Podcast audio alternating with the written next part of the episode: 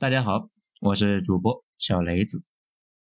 今天呢，我们来聊一聊带头大哥。文章来自于二号头目的九编文集。说这个之前呢，大家先看封面图这一个团队照。有的小伙伴说啊，这伙人那基本呢都被批过，那这有问题啊。其实吧，那样的队伍。必然要把意志不坚定的、思想觉悟低的他踢出团队。强悍的队伍没有斗争不激烈的呀。可这些人呢，单拿出来，这每一个都是不世之才，组成团队那能够温和，那才有了鬼啊。好了，接下来呢，我们就开始讲。首先，咱们并不认同他的所有行为，不过呢，绝不否认。他是近代史上最强的强人，而我们这个民族啊，向来只有跟着强人才能够爆发出战斗力。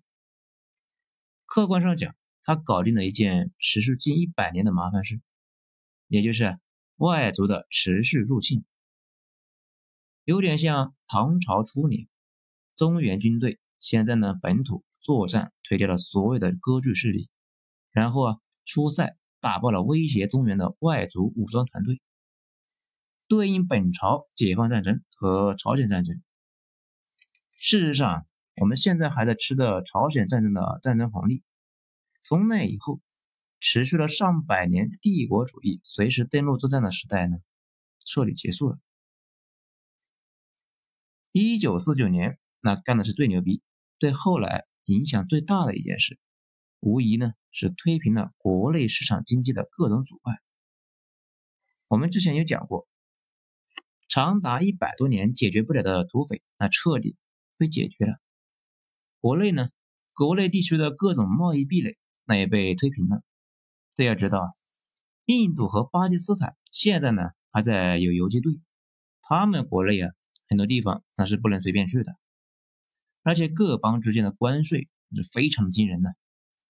我国从大清到北洋，再到民国，那都知道国内的关税壁垒，那经济影响啊很严重。但是呢，只有他解决了这个问题。如果我国还能解决这个问题，后来的改革开放，那就可能无从谈起啊。大家呢一定要明白，我们的大市场前提是统一而低内耗的大市场。再后呢？建立起了一个威慑体系，那这一点非常关键。什么是威慑体系呢？那这大概意思就是，你得有实力，而且呢，你得有使用这种实力的决心，而且还得把这种决心传达给你的敌人。这个威慑理论呢，蒋光头跟老毛相比，实在是差的太多了。如果日本人知道国府有炸开黄河、火烧长城、淞沪决战，全民抗战的决心，那可能呢就没有那八年抗战了。这一点呢，日本方面的材料那可以佐证。同理，可以对比朝鲜战争，他呢有勇气，也有能力实施报复。从那以后，大家知道我们是一个有信用的国家，说到做到，打开一拳，避开百拳。这一点呢看着容易，近一百年了，谁也做不到。从来没有人这么有信用。这非常关键的一点，那是因为全世界没有几个国家敢说自己是独立的，不依赖谁，只以本国利益为准，那其他的都滚开。这斯大林说他不是一个共产主义者，是一个民族主义者，所以呢，从来他没有喜欢过他。这那么问题来了，很多人不懂这句话。什么是共产主义？什么是民主主义？这前者啊是以世界工人阶级为准，后者呢是以本国利益为准。这一点呢，咱们在讲之前斯图雷登的时候，那有讲过。拉美为什么那么倒霉呢？这原因很多，其中的一个啊，就是因为他们没法决定自己的命运，帝国主义一直插了个管子，在他们国家吸资源。那吸完那就走人了。真正的做法是有独立的货币、独立的工业体系，独立的决策权，能源那自己挖，自己定价，卖了呢大头归自己。这个说的容易，能自主做决定的还真没几个。之前讲黄埔的时候啊，其实咱们有讲过，他和蒋在振兴中华这个问题上是没有差异的，甚至呢大规模国有化这个问题上也没有差异。那如果大家不信呢，可以去看一看宋子文的所为。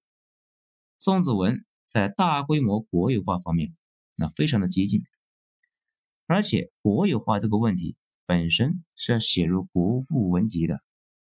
他们之间呢，最大的问题是彻底的改天换地，蒋是想维持现状，然后逐步的改变，而他的意思是全改了，全民要识字。妇女要平权，农民要翻身，帝国主义滚出中国，谁敢踏上中国领土，谁那就是在找死。当初分家呀，也是这个原因。在这些年，最有力道的清华大学文一教授的伟大的中国工业革命，他认为啊，全面识字，局部工业化，几十万个乡镇企业，强有力的能解决问题的政府。那些年在基础设施上面大面积的投资，那比如水利和道路的疏通，对后来改革开放的成功是决定性的。咱们之前也讲过，一百年里改革开放的国家那也没有两百，那也有一百个，但真正成功的只有三个。内因那肯定是压倒性的，那个保尔森，高盛的前总裁，后来呢？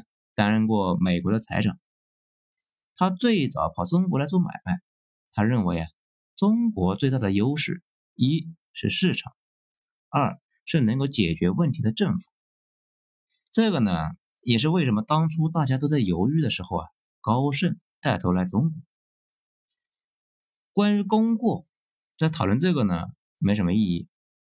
这小孩子啊，才成天抓着这个错误不放手，成年人思考的是。我们以前到底做对了什么？有哪些教训？今后呢，应该怎么做？